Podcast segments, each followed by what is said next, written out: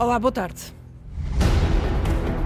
O problema não é a amizade, o problema é a falta de justiça. Tenho medo que haja muita gente que votem pelos idosos. Tenho a certeza absoluta que isso pode haver golpadas. A campanha serve para ouvir pessoas cumprindo as regras, cumprindo as normas, nós não podemos ficar dentro da caixinha nem dentro da bolha. Temos que ir ouvir as pessoas. Pedem-me a mim para reduzir a presença de pessoas em auditórios e vi o João Ferreira estar com 1.200 pessoas dentro de um sítio e ninguém no país se preocupou. Esta candidatura cresce e se afirma para lá das fronteiras em que alguns a queriam confinar. E não é por dizerem mil vezes que isto é uma candidatura para marcar terreno que ela passa a ser uma candidatura para marcar terreno. Há quem se calhar queira que isto seja uma coroação, mas não, isto são umas eleições democráticas. Marcelo não faz campanha, Ana Gomes acusa o candidato a presidente de desprezar os eleitores. André Ventura vem dizer que quer os votos bem contados. Neste primeiro diário de campanha, vai ficar a saber que há um partido que tem candidato, mas também apelos ao voto noutro candidato. Presidenciais 2021. Antena 1. Ana Gomes mantém-se ao ataque a Marcelo Rebelo de Sousa. Em entrevista à Antena 1, esta manhã, diz que não se arrependeu das críticas que lhe fez no frente a frente. E hoje, Ana Gomes foi mais concreta com o que queria dizer com as ligações de Marcelo Rebelo de Sousa a Ricardo Salgado. Isso foi publicado, não foi desmentido até hoje, que ele tivesse sido o intermediário para obter financiamento, primeiro junto do BES, junto do Dr. Salgado, para o jornal onde estava a escrever, o Sol, eh, em determinada altura, e depois ter ido conseguir esse financiamento através da vinda de um investidor angolano, o engenheiro Álvaro Sobrinho para esse mesmo jornal, por indicação do Dr. Ricardo Salgado. Essa proximidade tinha, teve consequências, designadamente para o panorama mediático português, designadamente para o investimento angolano no nosso país, sem o escrutínio que seria necessário. Ana Gomes, esta manhã na Antena 1, uma entrevista que foi seguida pelo jornalista que vai acompanhar a campanha de Ana Gomes no Namaral. Se fosse Presidente da República, Ana Gomes não banalizaria o estado de emergência. Nesta entrevista à Antena 1, a candidata é cautelosa para com o governo, diz que António Costa e os ministros têm feito o que podem para gerir a pandemia e recordou as críticas que fez a Marcelo Rebelo de Sousa à amizade com Ricardo Salgado. Disse que o Presidente não tem culpa, mas que este, o caso BES, é um assunto de Estado. O problema não é a amizade, o problema é a falta de justiça. Mas, mas, eh, relacionou a amizade com. Porque há uma. Não se arrepende dessas palavras. Não, não, não, me, não me arrependo, porque há uma proximidade. Estamos a falar de uma, de uma gestão ruinosa de um banco em favor de uma família e com prejuízos tremendos para o país. E a justiça não funcionou e o pacto de justiça que o Sr. Presidente alegou uh, ter eh, promovido, de facto não valeu o papel onde está escrito porque a justiça não funcionou e já não funcionava há muito tempo. Ana Gomes avançou apenas porque o PS não tinha um candidato presidencial e diz que concorre para se sentar em Belém. E não estaria aqui se não estivesse a concorrer para o primeiro lugar. Uh, mas se ficar, por exemplo, atrás de André Ventura, isso é uma derrota? Eh, eu estou a concorrer para o primeiro lugar. Depois voltou a Marcelo Rebelo de Sousa, o candidato que não faz campanha. Ora, Ana Gomes diz que o presidente devia andar na rua, devia ter tempo de antena para ser escrutinado pelos portugueses. Todos estamos a ser uh, escrutinados.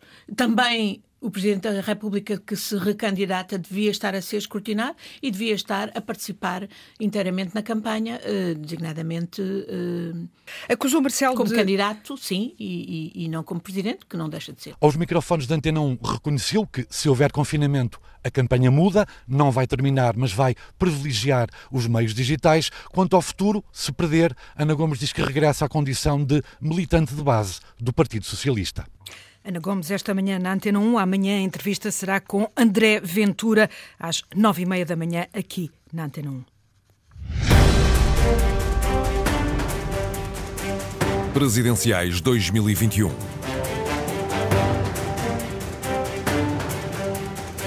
Antena 1.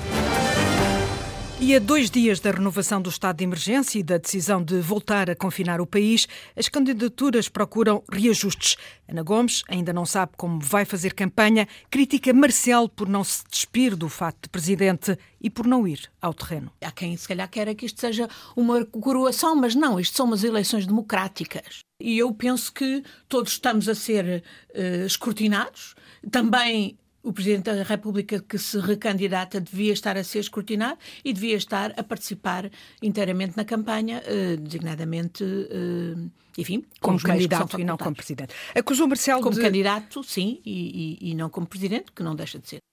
Isto não é uma coroação, avisava Ana Gomes na entrevista esta manhã, aqui na Antena 1, eh, críticas que repetiu na ação de campanha que se seguiu ao acusar Marcelo de desprezar os eleitores. Uma visita a um centro de saúde no Namaral com Marcelo sempre no alvo. Na maior freguesia do país, Algueirão, Mé Martins, em Sintra, Ana Gomes inaugurou a campanha no novo centro de saúde. A candidata disse que o governo está a tentar chegar a um entendimento com os privados para tratarem doentes Covid, mas enfrenta o executivo forças de bloqueio. Também do próprio Presidente da República, que deu palco aos privados, enfraquecendo o governo, enfraquecendo a Ministra da Saúde, quando ela precisava de justamente ser reforçada. Segundos adiante. Há uma pressão que foi favorável aos privados por parte do Presidente da República e que desequilibrou a negociação contra o interesse público. Saúde e política, com alvo bem definido, Marcelo, e uma ideia clara: se os privados insistirem, lá está a requisição civil. Sim, se os privados continuarem a não querer, através de um entendimento que o governo tem tentado, aceitar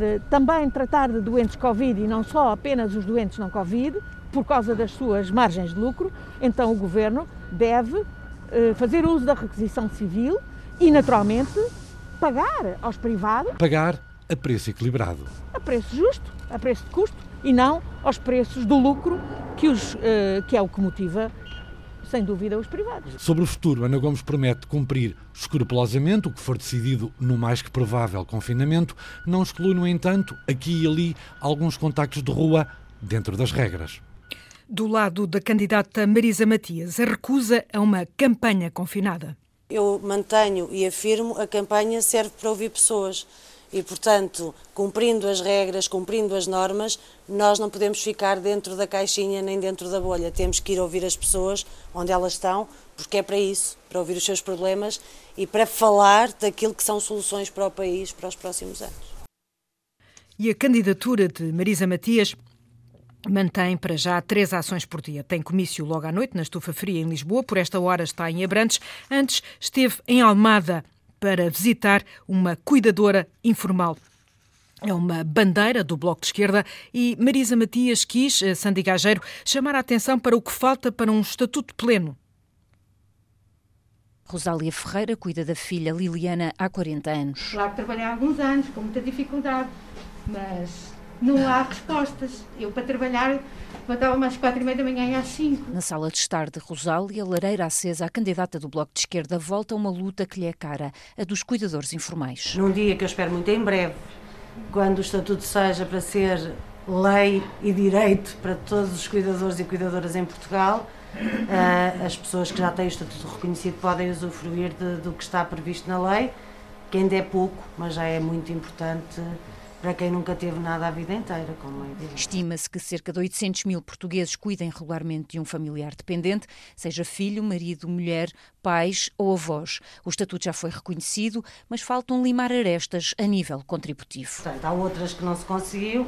A carreira contributiva é uma delas. Essa é uma das minhas. Claro. A pandemia empurrou o arranque dos projetos piloto, deixando para trás muitos destes cuidadores, alerta Marisa Matias porque sabemos que a pandemia afeta toda a gente, mas afeta algumas pessoas de maneira muito diferente e de maneira muito mais grave. A candidata reafirma que vai continuar na estrada nesta campanha para contar histórias como a de Rosália.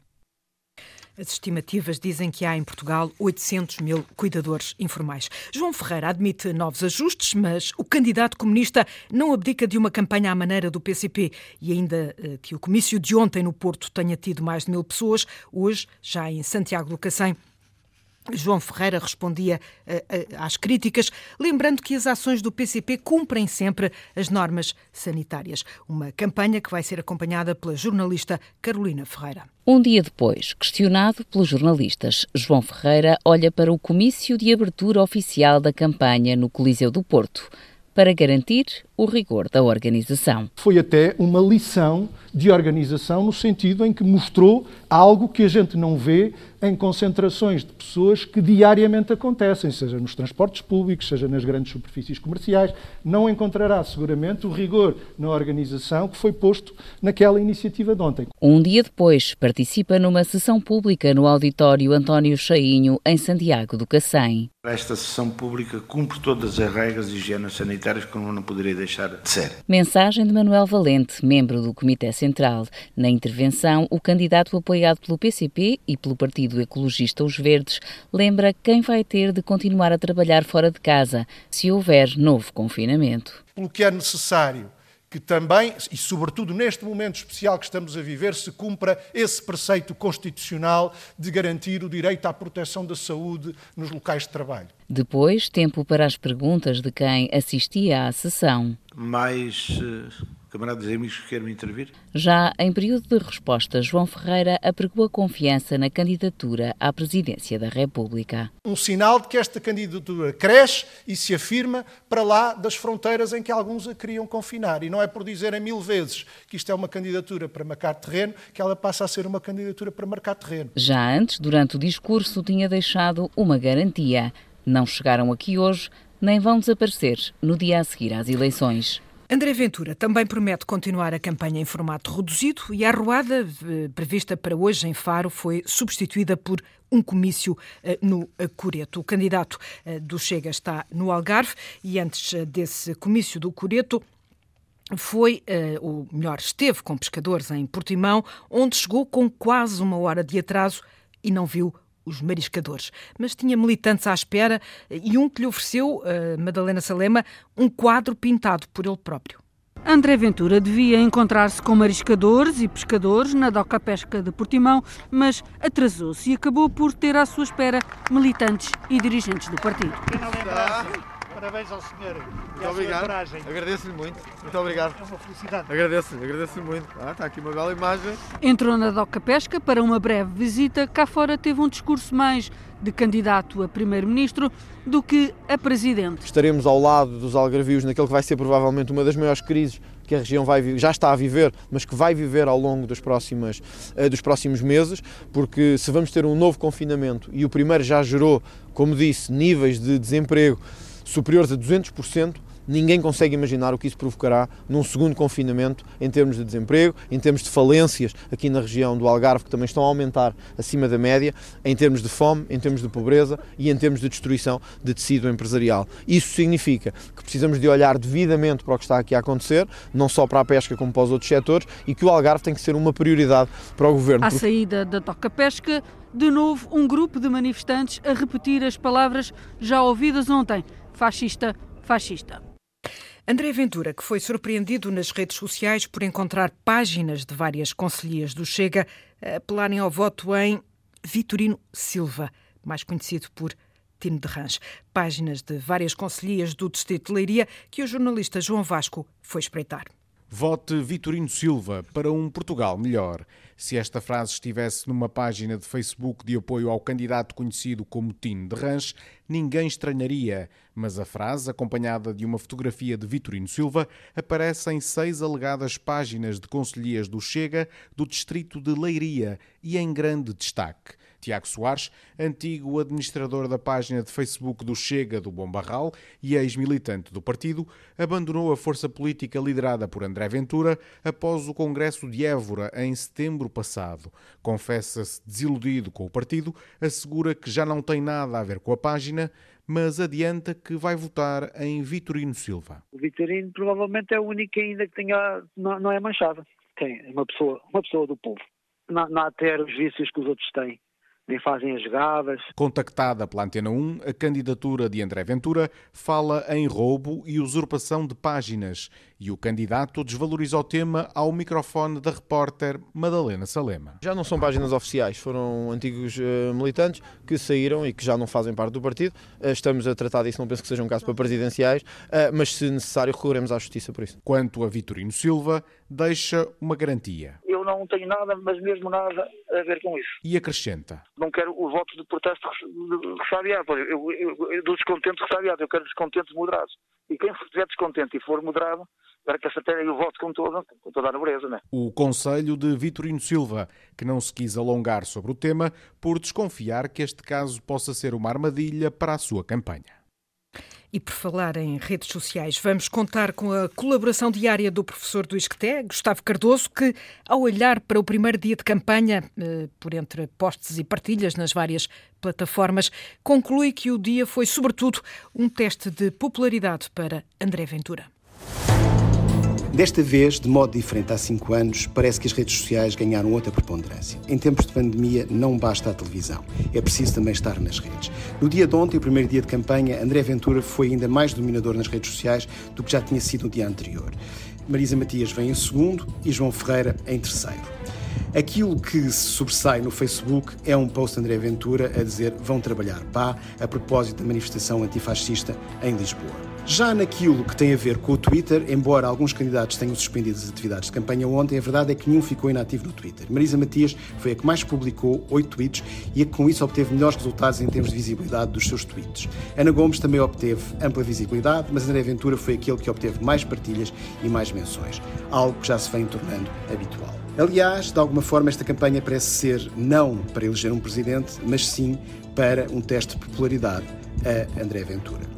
De salientar também que um post em que é colocada Marisa Matias eh, perguntando como é que lhe correu o combate de ontem e que aparece uma imagem sua como se tivesse sido agredida na cara, foi uma das mais partilhadas viralmente, nomeadamente como crítica aos produtores da página que fez partilhar essa mesma presença. Já no Instagram, no dia de ontem, a conta de apoio a Marcelo Rebelo de Sousa, Ana Gomes e André Ventura não publicaram no Instagram. Marisa Matias recolheu os louros com 5 posts e quase 5 mil interações. Depois João Ferreira e Tiago Maia. Este foi o primeiro dia de campanha nas redes sociais.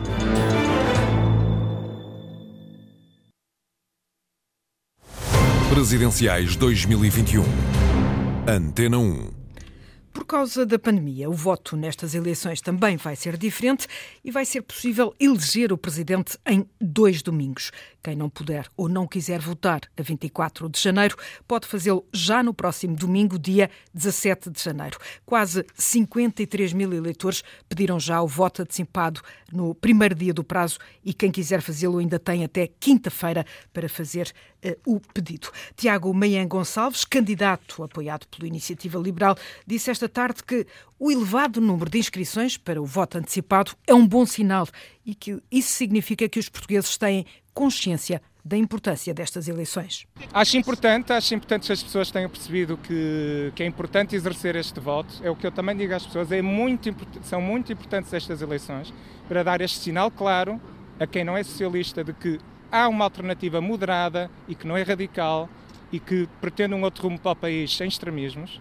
E, portanto, é muito importante dar esse, dar esse sinal com o voto e claro, o que me acabou de dizer é bem verdade. As pessoas estão a perceber que é importante votar, mesmo dentro do contexto muito difícil que estamos a viver. E já há quem esteja a votar, a partir de hoje são os doentes internados e os presos.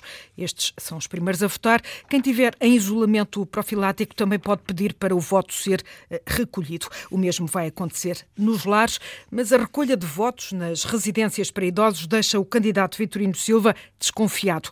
Vitorino Silva, também conhecido por Tino de Rãs, teme o que chama de golpadas. Tenho medo que haja muita gente, está a ver, que votem pelos idosos, tenho a certeza absoluta que isso pode haver.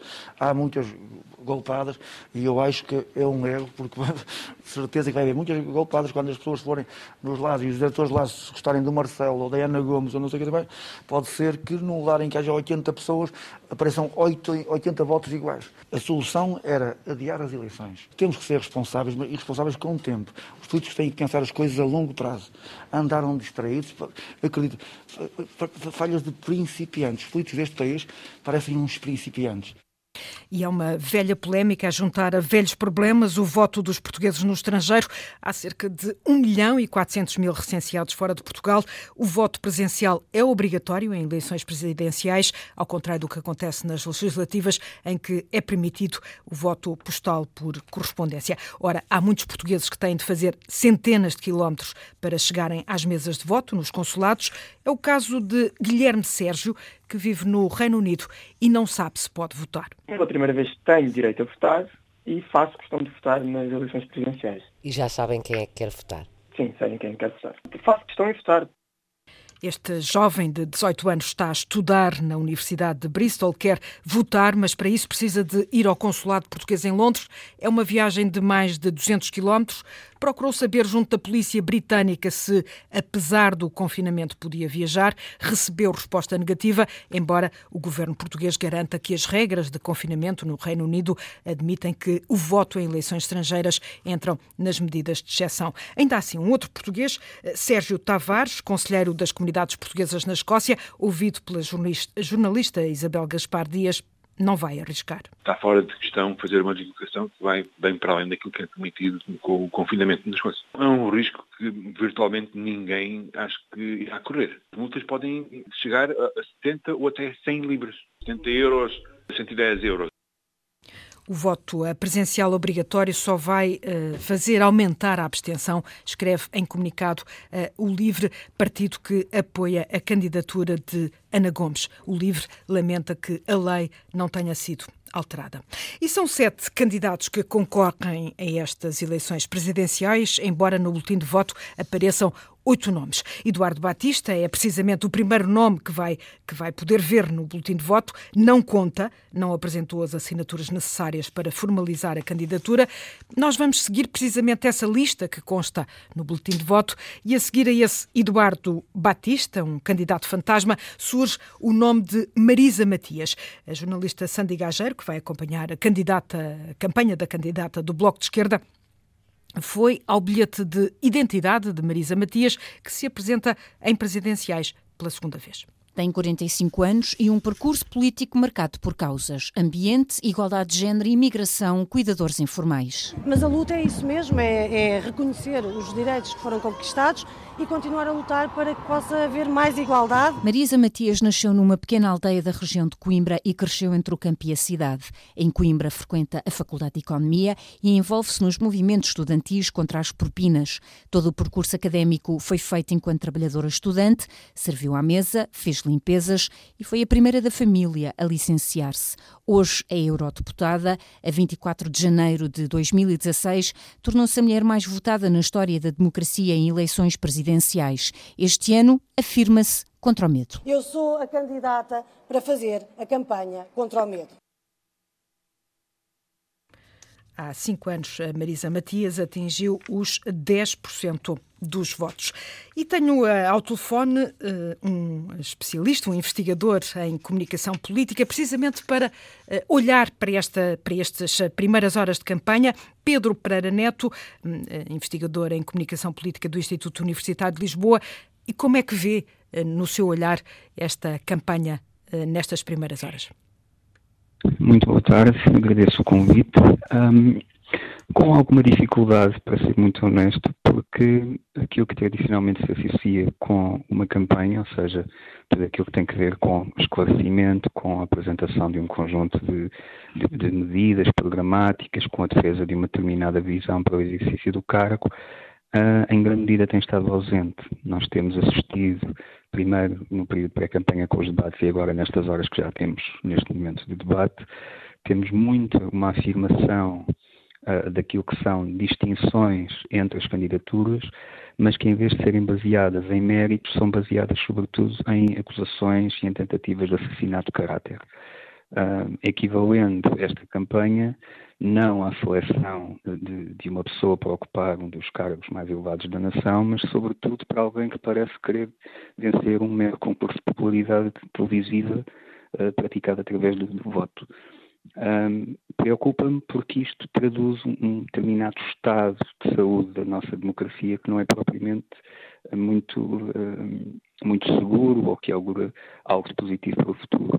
Mesmo as estratégias de discurso que têm sido usadas pelas candidaturas, ora fazem, uh, ora lançam mão daquilo que são formas de, de, de, superiorização de uma candidatura sobre a outra, como se estivéssemos a falar mais de uma conduta moral do que propriamente de um percurso político, uh, são muito feitas de sabotagem, são muito feitas de interrupção, são feitas de insulto, são feitas do recurso a implícitos, quando não acusações diretas, muitas vezes baseadas em, em factos que não são sequer verdadeiros, o que deixa a população que possa não ter ainda definido o seu sentido de voto muito pouco a aspirar.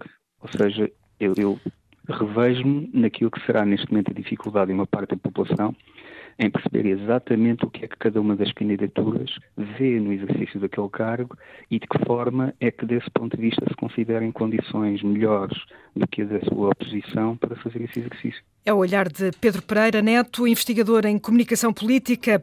Foi a primeira edição do Diário de Campanha. Eu volto amanhã às nove e meia da tarde. Antes, às nove e meia da manhã, pode ouvir a entrevista com uh, o candidato André Ventura.